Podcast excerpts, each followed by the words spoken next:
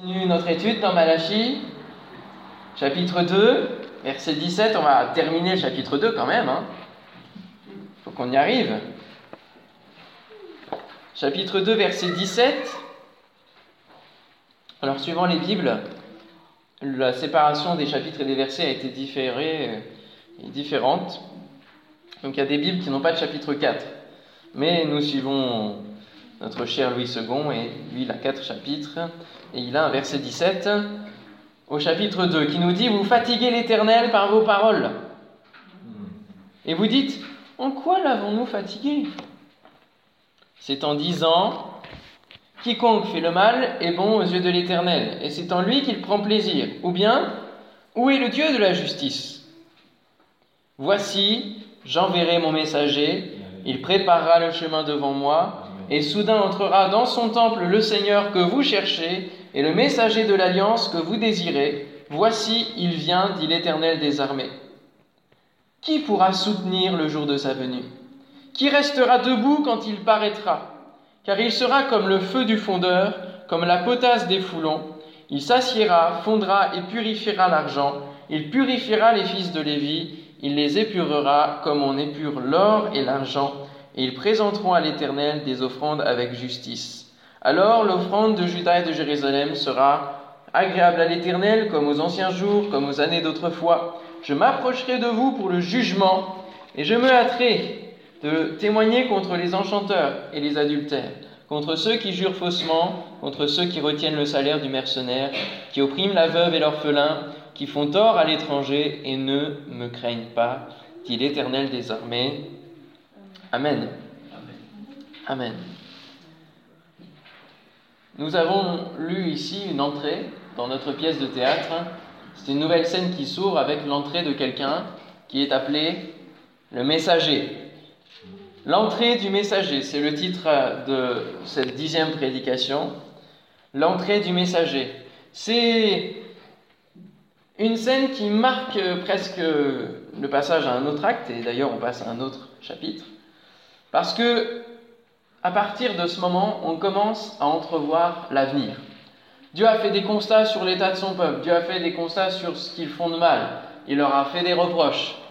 Et à partir du chapitre 3, voici mon messager. Là, on passe à une autre phase de la prophétie de la part de Malachie et qui annonce le futur et même un futur qui va suivre l'entracte. Hein des 400 ans après euh, donc ce, silence de 400 ans. Dans un premier temps, j'aimerais revoir quand même malgré tout le dernier, l'un des derniers reproches de Dieu à son peuple au verset 17. Nous avons lu Vous fatiguez l'Éternel par vos paroles. Voyons un peu les paroles qui fatiguent. Hein. Vous dites en quoi l'avons-nous fatigué? Avant d'écouter le message du messager, nous pouvons avoir nous-mêmes un message des paroles qui, elles, vont fatiguer Dieu. Alors que Dieu va nous envoyer un messager qui va nous donner un message de vie, de paix, un message qui va nous réconforter, nous, nous pouvons avoir des paroles qui fatiguent Dieu. Ce verset-là de la Bible est, est, interpellant, vous ne trouvez pas? Vous me fatiguez. On ne s'attendrait pas à ce genre de paroles de la part de notre Dieu. Hein vous me fatiguez. Est-ce qu'on fatigue Dieu vraiment Alors, il y a quatre ans, j'ai fait quelques recherches. Il y a quatre ans, j'ai prêché sur ce thème-là, euh, ici même, euh, avec la prédication qui s'appelait Ne fatiguez pas l'Éternel. Donc, vous avez le lien dans, votre livret, votre carnet de notes. Donc, je ne vais pas m'étendre complètement là-dessus ce soir, mais je vais juste faire quelques rappels. J'ai été grappillé et, j'ai agrémenté des pensées qui me venaient sur, sur ce thème. On peut d'abord citer Matthieu chapitre 6 où Jésus lui va justement en parlant de la prière, qui est quand même notre principal outil et manière d'accéder à Dieu et de lui parler, d'adresser des paroles à Dieu, c'est par la prière. Il va dire des versets 5 à 7, lorsque vous priez, ne soyez pas comme les hypocrites qui aiment à prier debout dans les synagogues et au coin des rues pour être vus des hommes. Je vous le dis en vérité, ils reçoivent leur récompense. Mais quand tu pries, voici l'attitude, entre dans ta chambre, ferme ta porte et prie ton Père qui est là dans le lieu secret. Et ton Père, ton Père qui voit dans le secret te le rendra. Et dans le grec, il y a un certain rajout, te le rendra dans le visible. En priant, ne multipliez pas de vaines paroles comme les païens qui s'imaginent qu'à force de paroles, ils seront exaucés. Donc on peut fatiguer le Seigneur en priant d'une mauvaise manière, en priant déjà dans l'objectif de plaire aux hommes, ou en tout cas de dire, voyez, je prie bien, je fais des belles prières, des belles paroles, ça, ça n'intéresse pas Dieu. Et on peut prier mal en répétant, répétant toujours la même chose, mais sans chercher à comprendre quelle est vraiment la volonté de Dieu. Est-ce qu'on peut prier des prières? Mais sont-elles dans l'axe de la volonté de Dieu? Sinon, elles ne seront pas exaucées. Hein. Donc on pourra toujours euh, prier, prier, prier, prier, jusqu'à ce que mort s'en suive, hein, au final, et sans avoir l'exaucement, parce que Dieu n'a peut-être pas envie d'exaucer de cette manière-là. Ou alors il a déjà exaucé, on n'a pas vu, parce que c'est pas ce à quoi on s'attend. Souvent, quand on se met à prier, nous on s'est fait un schéma typique de comment Dieu doit exaucer notre prière. Vous ne trouvez pas hein? On se fait notre film, ça va se passer comme ça, et comme ça, et comme ça. Des fois, on impose même les conditions à Dieu. Seigneur, je vais être baptisé du Saint-Esprit, mais je te prie que ce ne soit pas euh, à tel endroit, à telle manière, etc. Bon, des fois, Dieu accepte parce qu'il nous connaît, on est ses enfants, et, en même temps, voilà, il fait, de l'éternel tes délices, il te donnera ce que ton cœur désire. Donc, il ne va pas faire des choses qui sont différentes de, de comment il nous a composés en tant que caractère, chacun pour notre part. Mais nous voyons ici qu'il y a quand même des principes d'une manière de s'adresser à Dieu qui lui est agréable, une manière de s'adresser à Dieu qui ne le fatigue pas. C'est déjà une attitude de rentrer dans sa chambre, de fermer la porte. Et on sait que symboliquement, fermer la porte, c'est important, hein, on l'a vu. Lequel de vous fermera les portes du temple? Lequel de nous fermera les portes hein, de son propre cœur pour euh, couper court à toute l'influence du monde, à toutes les pensées, à tous les bruits de ce monde? Faire silence. Dieu a fait silence 400 ans avec son peuple, mais parfois, et on le verra là, dans, les, deux jours qui, restent, que le silence peut être bon. Hein. Parfois, le silence peut être bon. La prière que nous enseigne Jésus au travers du Notre Père, c'est chercher à accomplir les désirs du Père, sa volonté, hein, puisqu'ensuite il, suivra dans ce chapitre en, donnant le Notre Père.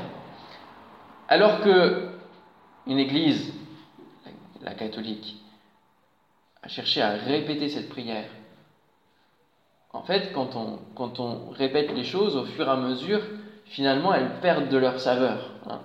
Et c'est important, dans notre étude du Notre Père, on peut le, dire, on peut le réciter, mais il faut comprendre l'esprit de cette prière. Et cette prière, c'est d'abord trois demandes qui concernent Dieu. Que ton nom soit sanctifié, que ton règne vienne, que ta volonté soit faite on cherche d'abord les besoins de Dieu avant d'adresser nos propres besoins. D'abord Dieu. Seigneur, toi, qu'est-ce que tu veux qui se passe dans ma vie? Qu'est-ce que tu veux faire au travers de ma vie? Qu'est-ce que tu veux qui se passe sur cette terre? Quels sont tes désirs, Père Afin que je les prie, que je sois en accord avec toi? Et puis ensuite, il y a les trois besoins qui nous concernent. Mais comme premier besoin, c'est Seigneur, donne-moi la nourriture nourriture physique, mais nourriture aussi spirituelle. Et la nourriture spirituelle ne vient pas tout de suite. Tout comme la nourriture physique ne vient pas comme cela. Elle vient, mais il faut la préparer pour la manger, n'est-ce pas? Aussi, il faut, dans la nourriture spirituelle, aller vers la parole pour être nourri. Il faut aller chercher la nourriture. Et puis ensuite, c'est pratiquer le pardon. C'est ce que nous enseigne Jésus. Et enfin, veiller sur son cœur parce que même si on demande à Dieu de ne pas nous induire en tentation, alors ça a été transformé là l'année dernière par, les, les, conciles œcuméniques, ça a été transformé dans, la formulation, dans l'interprétation. Mais en premier lieu, c'est d'abord pour soi-même veiller sur son cœur. C'est d'abord à nous de ne pas nous porter vers la tentation, de ne pas aller sur le terrain de la tentation, de fuir la tentation. Et alors, Dieu va nous accompagner, nous protéger euh, et c'est pas lui qui va nous pousser dans ces choses. Et puis enfin, la doxologie, c'est-à-dire la formule de, fin qui est une formule de louange, c'est élever notre louange au Seigneur à chaque fois qu'on a terminé de prier, qu'on a donné nos besoins à Dieu, alors que même on ne voit pas les choses s'accomplir, la dimension de foi dans la prière nous amène à remercier Dieu avant même d'avoir vu l'exaucement. Amen. Donc en priant, il ne s'agit pas de faire le compte-rendu de la semaine. Hein. Il ne s'agit pas de faire sa liste de courses au Seigneur. Il ne s'agit pas de gémir, ni de voir que les côtés mauvais en se lamentant, mais il s'agit de proclamer les promesses divines qui sont dans la parole de Dieu sur les situations de nos vies. Amen. De vivre aussi dans le remerciement constant, quelles que soient les circonstances. Notre foi ne dépend pas des circonstances. Ça, c'est un apprentissage aussi au quotidien. Dire Seigneur, quoi qu'il se passe, quoi qu'il m'arrive, que ma foi puisse rester intacte. Je me souviens, lorsque j'ai été guéri de mes intestins instantanément, à un moment donné, Satan a voulu revenir. Il a fallu tenir bon dans la foi. Et puis une semaine après, mon ordinateur m'a lâché. Tout mon disque dur mort. Hmm. Prédication, toutes ces choses-là. Ça fout un coup. Mais ça, c'était qu'une intimidation pour que ma foi soit éteinte aussitôt, une semaine après. Je dis non, quoi qu'il se passe, même ce genre de choses, je louerai mon Seigneur. Amen. Satan, tu ne m'enlèveras pas la joie que j'ai eue de la guérison. Tu ne m'enlèveras pas cela.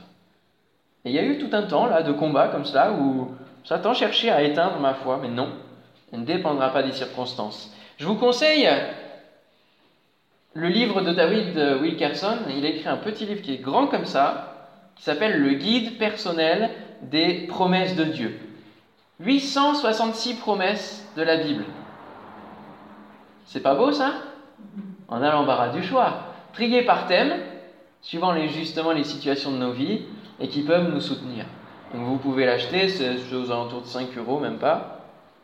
Guide personnel des promesses de Dieu de David Wilkerson, c'est un bon outil pour nos vies et aussi pour donner autour de nous. Euh, ce sont donc des versets tout simplement, mais triés et qui nous encouragent à croire et à saisir les promesses de Dieu. Comment on peut fatiguer le, Seigneur par nos paroles? C'est en tordant le sens des Écritures pour notre compte, pour couvrir ou excuser notre péché. Ça, ça le fatigue et ça l'irrite. Quelqu'un m'expliquait que, en, entretien, je vous révèle, mais en même temps, vous ne savez pas de qui il s'agit, mais quelqu'un m'expliquait que s'il avait couché avec une fille avant le mariage, il expliquait ça que Joseph et Marie, euh, finalement, c'était à peu près similaire. Elle s'était retrouvée enceinte, euh, dans pas de bonnes conditions, etc. Il expliquait ça par ce verset-là. Vous imaginez un petit peu là, sa théologie là? C'est pas tellement cohérent. Hein ah, Mais on récupère les versets nous plaisent et qui viennent excuser notre péché et notre situation. Ça, ça fatigue le Seigneur. Parce que c'est le même détournement que ce que le diable a fait face à Jésus. Mais on comprend que Marie et Joseph, euh, voilà, c'était une œuvre de l'esprit, Dieu avait choisi, avait conduit, et en même temps, Joseph a voulu régulariser tout de suite les choses, humainement parlant. Hein. Et il n'a pas fui, il a assumé quelque chose dont il n'était pas l'auteur. C'est quand même un acte de courage à l'époque. Hein. il faut prendre une cohérence. Dès qu'on veut bâtir une doctrine, il faut prendre plusieurs versets. Elle ne peut pas se bâtir sur un seul verset. À l'école biblique, vous retrouvez cette, cette phrase un texte sorti de son contexte devient un prétexte. Notez cette phrase. Un texte sorti de son contexte devient un prétexte.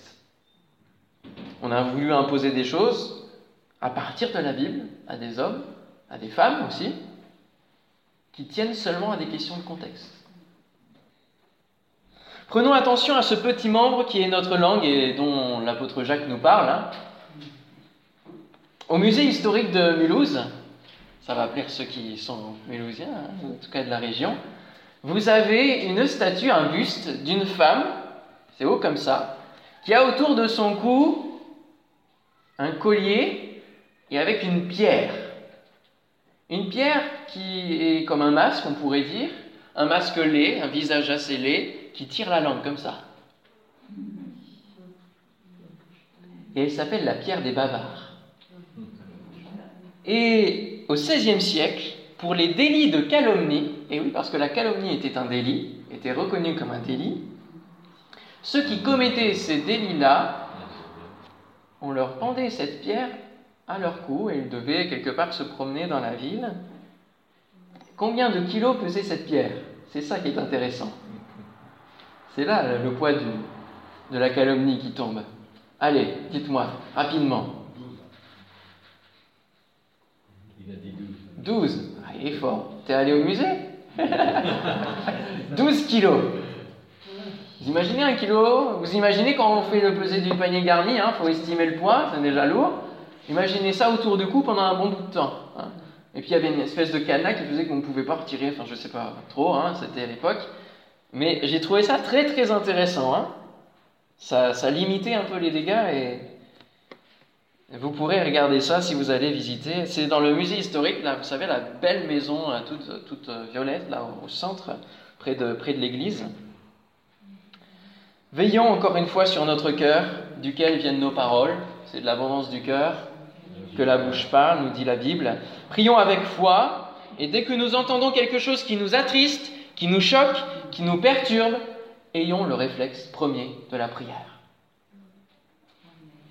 Je suis toujours interloqué de, l'expérience des actes des apôtres chapitre 4, lorsque les apôtres se sont fait rabrouer par le Sanhédrin et par tous ceux qui les ont saisis et les ont défendus de parler au nom de Jésus, ils sont rentrés, ils ont été libérés, hein, parce qu'ils n'ont pas été mis en prison cette fois-ci en tout cas. Et ils sont rentrés, ils ont partagé leur cœur aux disciples, ce qui se passait. Quel va être le réflexe premier? Tout de suite, tous ensemble, ils élevèrent leur voix vers Dieu. Premier réflexe. Ils n'ont pas cherché à dire Ah, mais c'est pas possible, qu'est-ce qu'on va devenir euh, On va plus pouvoir apporter la parole, euh, euh, le Seigneur nous abandonne, on n'y arrivera jamais plus. Non, non, ils n'ont pas commencé à gémir, ils n'ont pas commencé à chercher des stratégies humaines pour contourner la chose. Non, Seigneur au secours. Tu vois les menaces, donne-nous de l'assurance encore plus. Waouh Alléluia Ne décourageons pas le monde de venir à Dieu à cause de nos paroles inutiles et fatigantes. Deuxièmement, préparez-vous à ce que vous allez entendre. Malachie 3.1, Voici j'enverrai mon messager, il préparera le chemin devant moi. Le peuple est dans l'aveuglement, il demande le Dieu de justice, mais Dieu leur dit, vous inquiétez pas, c'est en train d'arriver. J'envoie mon messager, j'envoie le jugement, il n'y a pas de problème, mais ce sera pour vous, ce ne sera pas pour ceux que vous pensez, ce ne sera pas pour ceux que vous voulez juger. Le jugement va commencer par vous. Le Dieu de justice, vous le voulez, il arrive. Et en refusant Dieu, euh, Dieu nous laisse à notre propre justice. Et c'est quand tout va mal qu'on revient vers lui et qu'on l'accuse. C'est quand même pas normal. Hein. on l'accuse de ne rien faire. Pourquoi aimons-nous autant le péché que la justice? Pourquoi la chair aime autant le péché qu'elle veut faire justice? Une bonne question, parce que la justice, c'est quand même une valeur positive, c'est quelque chose de plus sain que le péché. Plus sain, S-A-I-N. Hein Et cette question-là était très intéressante, parce que la justice existe par rapport à quoi? Par rapport au péché. Sinon, y aurait-il besoin que Dieu mette en place une justice? Si le péché n'existe plus, plus besoin de justice. C'est un monde de paix, un monde paisible, un monde qui vit dans la bénédiction de Dieu, qui vit en marchant dans, l'obéissance à son Dieu, plus besoin de justice. C'est pour ça que cette notion, qui est si belle, est très liée au péché. Elle existe pour gérer le péché et lui donner un cadre. Et donc la réponse de Dieu ne se fait pas tarder, mon messager arrive. Dieu montre qu'il ne boude pas son peuple, malgré le grand décalage auquel il a affaire dans les questions que son peuple lui pose, mais il va avertir, puis se taire. Euh, rien ne vous étonne dans le verset premier, là, dans la suite de ce verset, quand il est dit Le Seigneur que vous cherchez et le messager de l'alliance que vous désirez. Ça fait maintenant lundi, mardi, mercredi, jeudi, vendredi. Ça fait cinq jours qu'on est sur Malachie et qu'on voit que le peuple est complètement à la ramasse, comme on dit, hein complètement perché, ou plutôt sous terre. Et là, Dieu dit le Seigneur que vous cherchez. Mais depuis quand le peuple cherche le Seigneur? Depuis quand il désire le messager de l'alliance? C'est pas étonnant? Moi je trouve que, alors on peut l'interpréter de différentes manières, mais voilà, je vais vous dire les différentes manières. Dieu a une manière de répondre assez forte parce que il est autant capable de répondre dans une même parole à ceux qui l'accusent que ceux qui lui sont fidèles. Parce qu'il répond à son peuple où est le Dieu de justice, et Dieu va répondre, le Dieu de justice il arrive, mon messager arrive, et le Messie que j'annonce arrive, le, messager arrive, la promesse de l'alliance arrive. Et en même temps, il répond à ceux qui lui sont fidèles et, qui se demandent aussi finalement comment Dieu va réagir, est-ce que Dieu va réagir? Et il va répondre, oui, mon messager arrive. Et dans le domaine de la prophétie, c'est assez fréquent. Il s'adresse autant à, quelqu'un pour l'avertir de son péché, de son mal et du jugement qui pourrait tomber sur lui. Et du coup, ça avertit les autres aussi d'une information qui peut faire leur bonheur.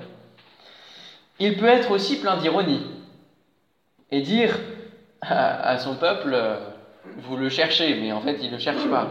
C'est l'ironie complète et le messager de l'alliance que vous désirez alors qu'il ne le désire pas.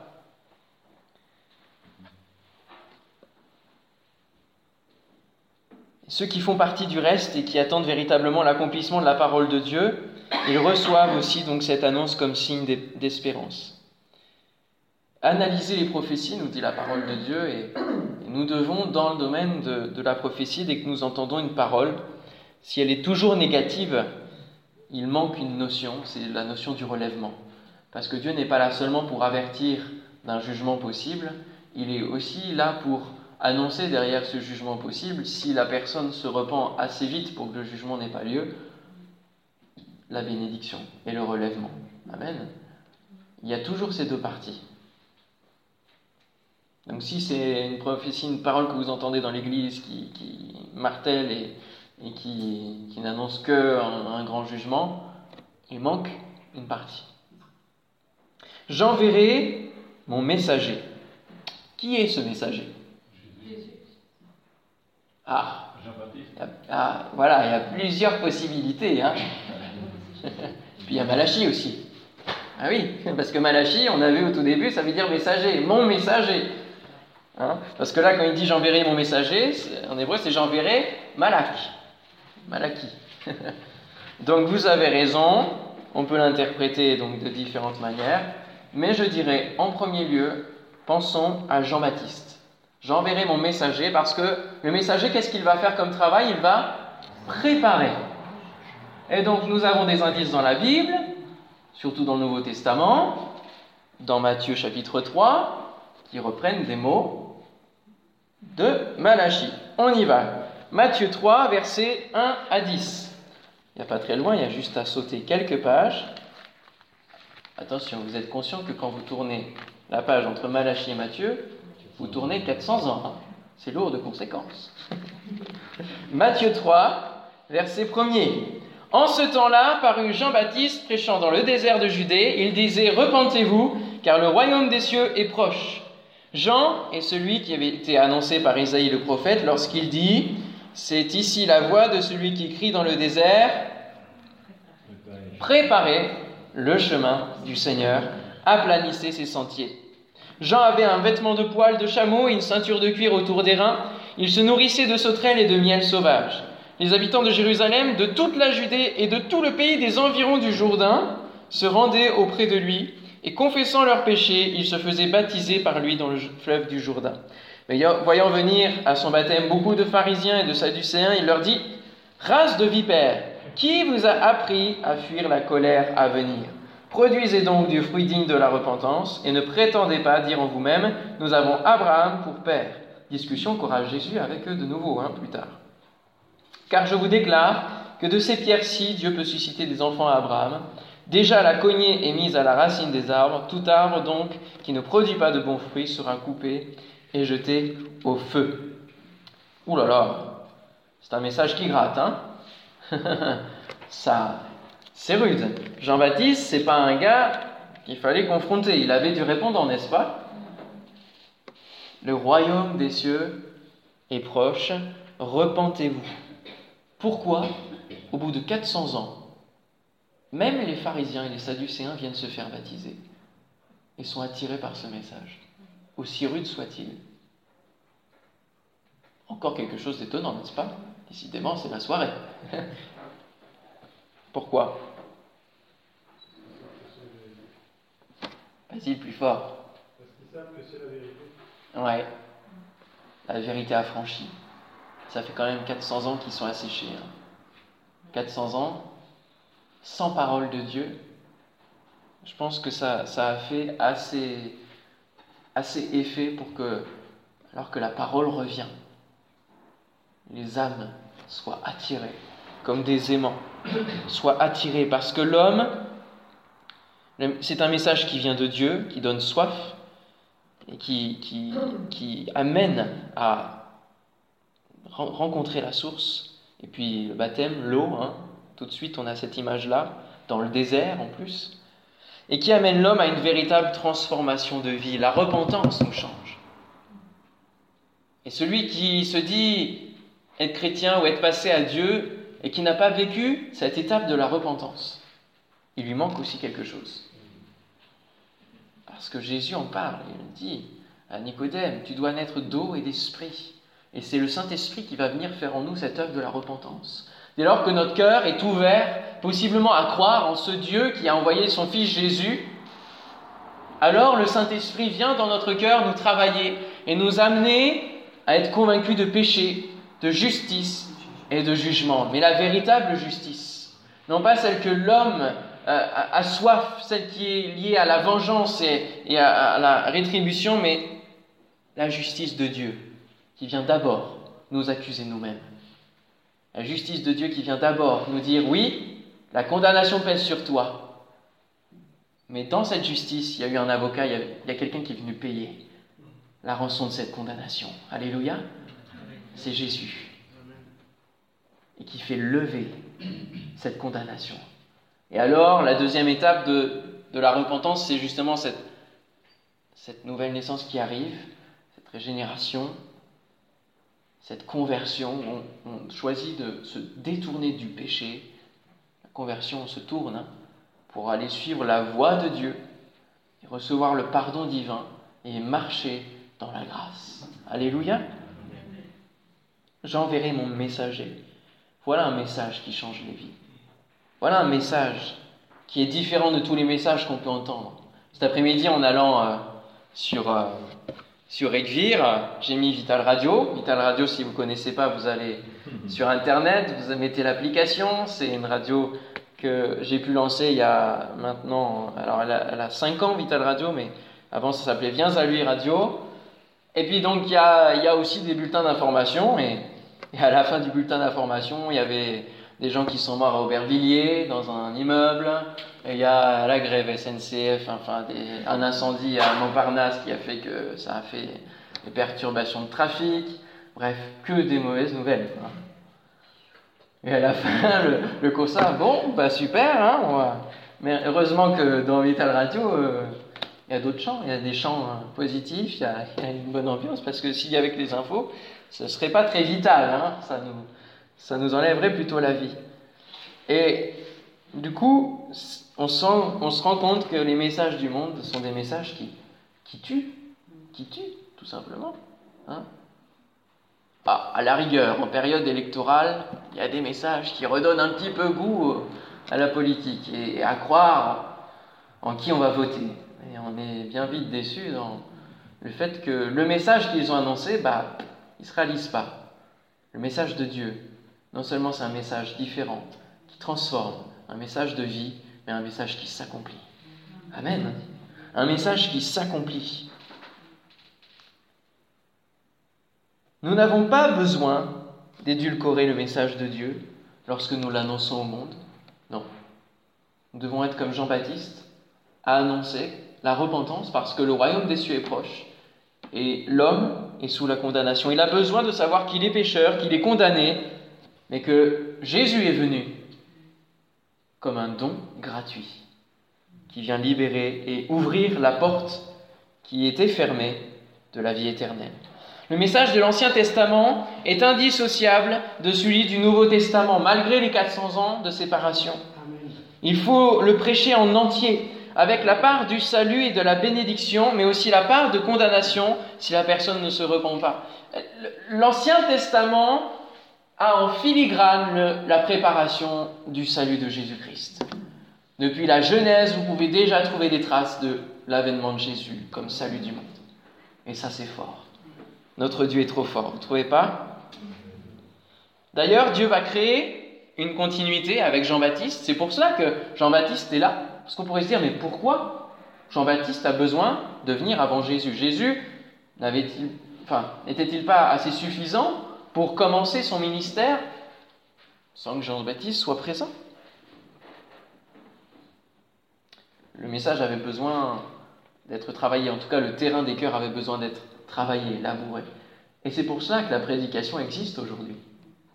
Pour travailler les cœurs, pour labourer le terrain de nos cœurs et, et permettre à ce que nos cœurs endurcis par le péché s'ouvrent à la grâce de Dieu, s'ouvrent au message divin.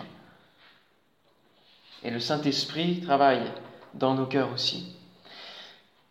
Malachie, là on va le prendre au chapitre 4, à la, fin de ce livre. C'est pour ça qu'on va voir le pont et la continuité. Il y a un autre voici, et donc c'est la partie 3, c'est lui l'Élie qui devait venir. Voici, je vous enverrai Élie le prophète, avant que le jour de l'Éternel arrive, ce jour grand et redoutable. Il ramènera le cœur des pères à leurs enfants, et le cœur des enfants à leurs pères, de peur que je ne vienne frapper le pays d'interdit. Ça, c'est la parole de Malachie, juste avant le silence total. Matthieu 11, si vous voulez prendre avec moi, ça vous évite en cherchant de, de vous endormir en m'écoutant. Parfois, je peux vous bercer par mes paroles. Matthieu 11, versets 12 à 15. C'est Jésus qui parle. Hein. Depuis le temps de Jean-Baptiste jusqu'à présent, le royaume des cieux est forcé, et ce sont les violents qui s'en emparent car tous les prophètes et la loi ont prophétisé jusqu'à Jean. Et si vous voulez le comprendre, c'est lui qui est l'Élie qui devait venir, que celui qui a des oreilles pour entendre, entende, et qui, celui qui a des yeux pour lire et voir la logique des Écritures, puisse comprendre la logique des Écritures. Je rajouterai, parce que là, souvent on se demande, euh, oui, Élie, euh, le nouvel Élie, c'était qui? C'est clair, hein? Malachie dit Voici, je vous enverrai Élie. Jésus dit Voici, c'est lui, Jean-Baptiste, l'Élie qui devait venir. Donc, il n'y a aucune, euh, aucune forme de, de ténèbres là-dedans, aucune partie d'ombre. C'est Jean-Baptiste qui est la figure de l'Élie, d'Élie le prophète. Voici la description d'Élie. C'est dans 2 Rois 1, 7 à 8. Acasia leur dit Quel air avait l'homme qui est monté à votre rencontre et qui vous a dit ces paroles? Ils lui répondirent C'était un homme vêtu de poils, comme Jean-Baptiste, et ayant une ceinture de cuir autour des reins, comme Jean-Baptiste. C'est vraiment l'image. Hein. et Acasia dit C'est Élie le Tishbite. Donc on est d'accord qu'il n'y a vraiment euh, aucune partie d'ombre. Alors pourquoi on dit que Jean-Baptiste était l'Élie? Seulement pour ses vêtements? À votre avis Avez-vous des idées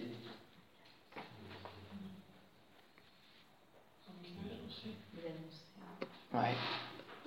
Ouais. Élie a, un peu le même type de, message, d'annonce et de virulence envers, le peuple euh, qui adorait les, les idoles et le même combat, la même compatibilité.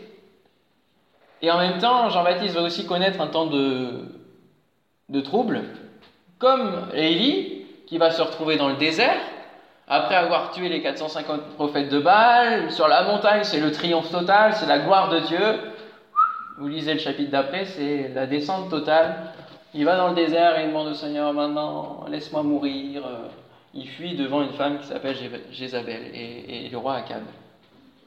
C'est étonnant quand même. Il a poursuivi 450 personnes et devant deux personnes, il fuit et c'est la descente aux enfers. Il est dans le désert et il demande la mort. Jean-Baptiste aussi fera demander ce qu'on a lu là quand Jésus va parler de Jean-Baptiste. Juste avant, des gens sont venus vers lui en disant Jean-Baptiste demande si c'est bien toi qui devais venir. c'est étonnant, hein alors qu'il l'a baptisé, alors qu'il a vu la colombe descendre, il a entendu aussi la voix du, Père disant Celui-ci est mon fils bien-aimé. Et dans les périodes où il va se retrouver en prison, hein, il, va, il va demander Mais est-ce que c'est bien toi? Jésus va lui confirmer en disant Oui. Les boiteux marchent, les aveugles voient, etc. Quelle, réponse extraordinaire également. Hein. La parole de Dieu s'accomplit, Jean-Baptiste, t'inquiète pas. Oui, ton ministère est fini, a été court, mais, et puis sa fin a été terrible, mais tu as fait ton travail, tu as préparé le chemin, tu as travaillé les cœurs. Et donc, il y a une continuité. Les vêtements de poils de chameau, ça signifie qu'il est toujours en mouvement. Les chameaux étaient utilisés principalement pour le voyage, le voyage dans le désert, pour les caravanes. Pourquoi? Parce que ces sabots, enfin, on appelle ça autrement, hein, mais ses, pattes se posent bien dans le sable. C'est un des animaux qui permet vraiment de bien voyager dans le désert. Et puis, comme son Dieu, voilà, Élie, Jean-Baptiste, son Dieu n'est pas mort, on est en mouvement, on avance, on annonce la parole de Dieu. Les poils de chameau, quand le, chameau, l'animal, eh bien, pour voyager, on monte dessus. Et Jean-Baptiste, lui, il a été courant du chameau.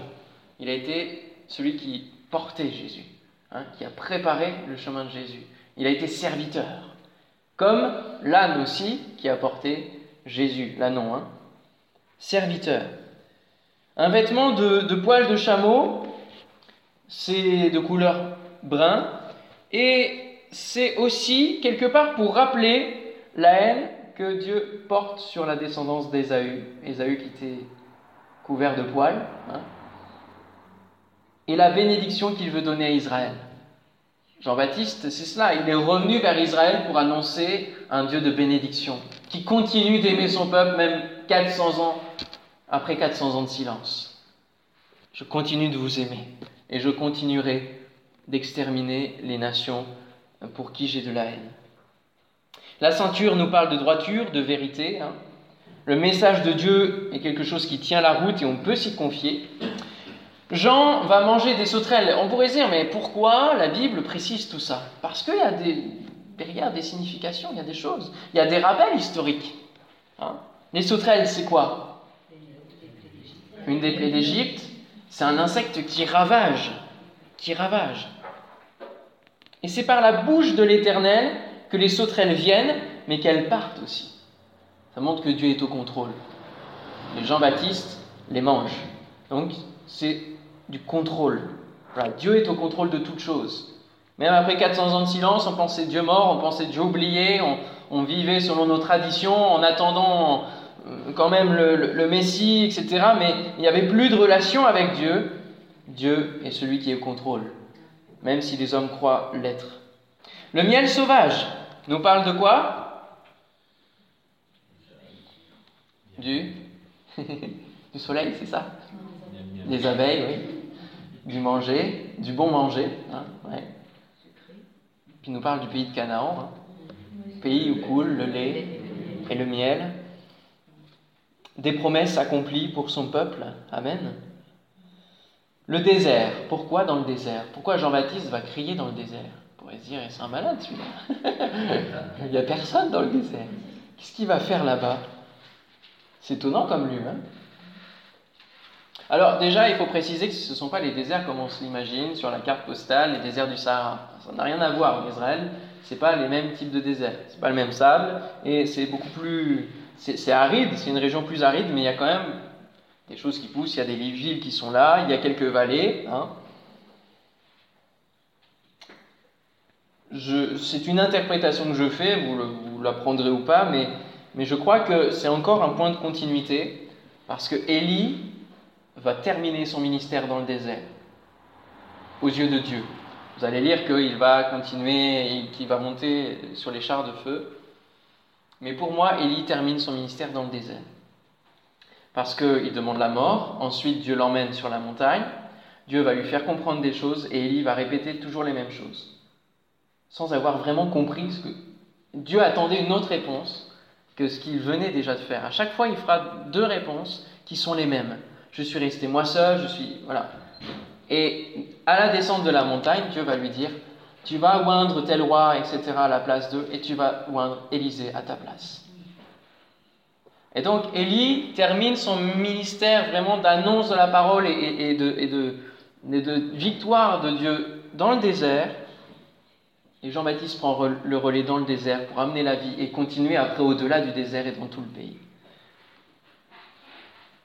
Le désert a endurci l'un quelque part, ou a aveuglé l'un, et l'autre, ça va lui donner la soif de quelque chose de différent. Amen C'est là que la voix du salut crie dans le désert. Je citerai Luc 7, 26, 28 rapidement. Qu'êtes-vous donc allé voir? dira Jésus. Un prophète? Oui, vous dis-je, et plus qu'un prophète. C'est celui dont il est écrit Voici, j'envoie mon messager devant ta face pour préparer ton chemin devant toi. C'est le seul verset de Malachie qui sera repris euh, aussi, euh, aussi bien que ça. Je vous le dis, parmi ceux qui sont nés de femmes, il n'y en a point de plus grand que Jean. Cependant, le plus petit dans le royaume de Dieu est plus grand que lui. Donc vraiment cet aspect de serviteur, le fait qu'il était là pour venir préparer le chemin du Seigneur. En conclusion, la parole faite chair, c'est Jésus, hein, et soudain entrera dans son temple le Seigneur. C'est pour ça que je fais la différence entre mon messager qui est Jean-Baptiste, qui va préparer l'entrée du Seigneur qui est là, Jésus. Hein. Le Seigneur dans son temple que vous cherchez, et donc, est le messager de l'alliance que vous désirez, voici, il vient, dit l'Éternel des armées, qui pourra soutenir le jour de sa venue, qui restera debout quand il paraîtra. Jean est le messager d'un plus grand messager. Et autant nos paroles peuvent fatiguer Dieu, autant celles de Jésus étaient bien différentes, et il ne faisait que dire ce que son Père lui communiquait. C'étaient des paroles de vie, d'amour, d'autorité, de délivrance, d'espérance. Jamais homme n'a parlé comme cet homme. Jésus n'est pas venu seulement apporter un message, mais il l'a incarné. Il l'a incarné. Dans ces versets que nous avons lus, hein, nous pouvons nous demander euh, s'il s'agit de sa venue sur terre en tant qu'être humain et dans son ministère, ou sa seconde venue. Parce qu'il nous est parlé du jour de l'Éternel qui est redoutable, et, surtout il nous est dit qui pourra soutenir le jour de sa venue? Qui pourra soutenir le jour de sa venue? Qui restera debout? Alors, quelque part, au travers du ministère de Jésus, en tant qu'humain, dans un premier temps, on peut se dire qu'ils n'ont pas supporté parce qu'ils l'ont mis à mort. ils ne supportaient pas son message. Plusieurs fois, ils se sont bouchés les oreilles aussi. Ils ont, enfin, c'était des paroles dures. Ils ne supportaient pas le message de Jésus. Mais je crois que c'est vraiment beaucoup plus la seconde venue. On passe là à un autre aspect qui est la seconde venue de Jésus, celle que nous attendons. Et là, qui pourra soutenir le jour de la venue de Jésus? Revenons sur les nuées, resplendissant de gloire, à côté de notre péché, de, notre vie terrestre qui est encore parfois imprégnée dans ce péché, et à côté de cette sainteté, qui pourra rester debout? Lui seul pourra rester debout sur les nuées, n'est-ce pas? Sommes-nous alors de bons messagers? Parce que nous sommes appelés chacun pour notre part à aller et prêcher la bonne nouvelle à toute la création, Sommes-nous des bons messagers qui préparons la venue du Seigneur dans un cœur et la seconde venue du Seigneur dans l'Église? Nous verrons demain, justement, les différentes venues de Christ.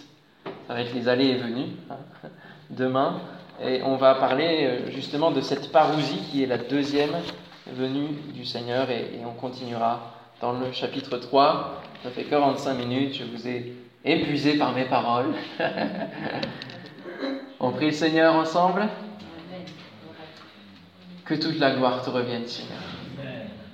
Tu es si bon envers nous. Tu veux nous, nous expliquer là où nous allons. Tu veux nous révéler un message de, de paix, un message de pardon, un message qui transforme nos cœurs, nos vies.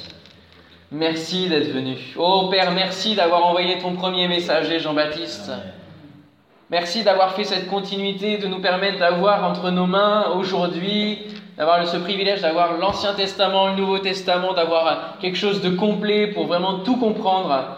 Seigneur, nous n'avons plus aucune excuse pour euh, ne pas aller dans tes voies, ne pas t'attendre, ne pas nous préparer, ne pas veiller sur notre cœur. Plus aucune excuse. Seigneur, ce soir, viens encore nous donner cette euh, notion d'espérance, cette notion de nous préparer pour ton retour. Donne-nous, Seigneur mon Dieu, d'être de bons messagers. Seigneur, de communiquer ce message de vie qui réside dans ta parole.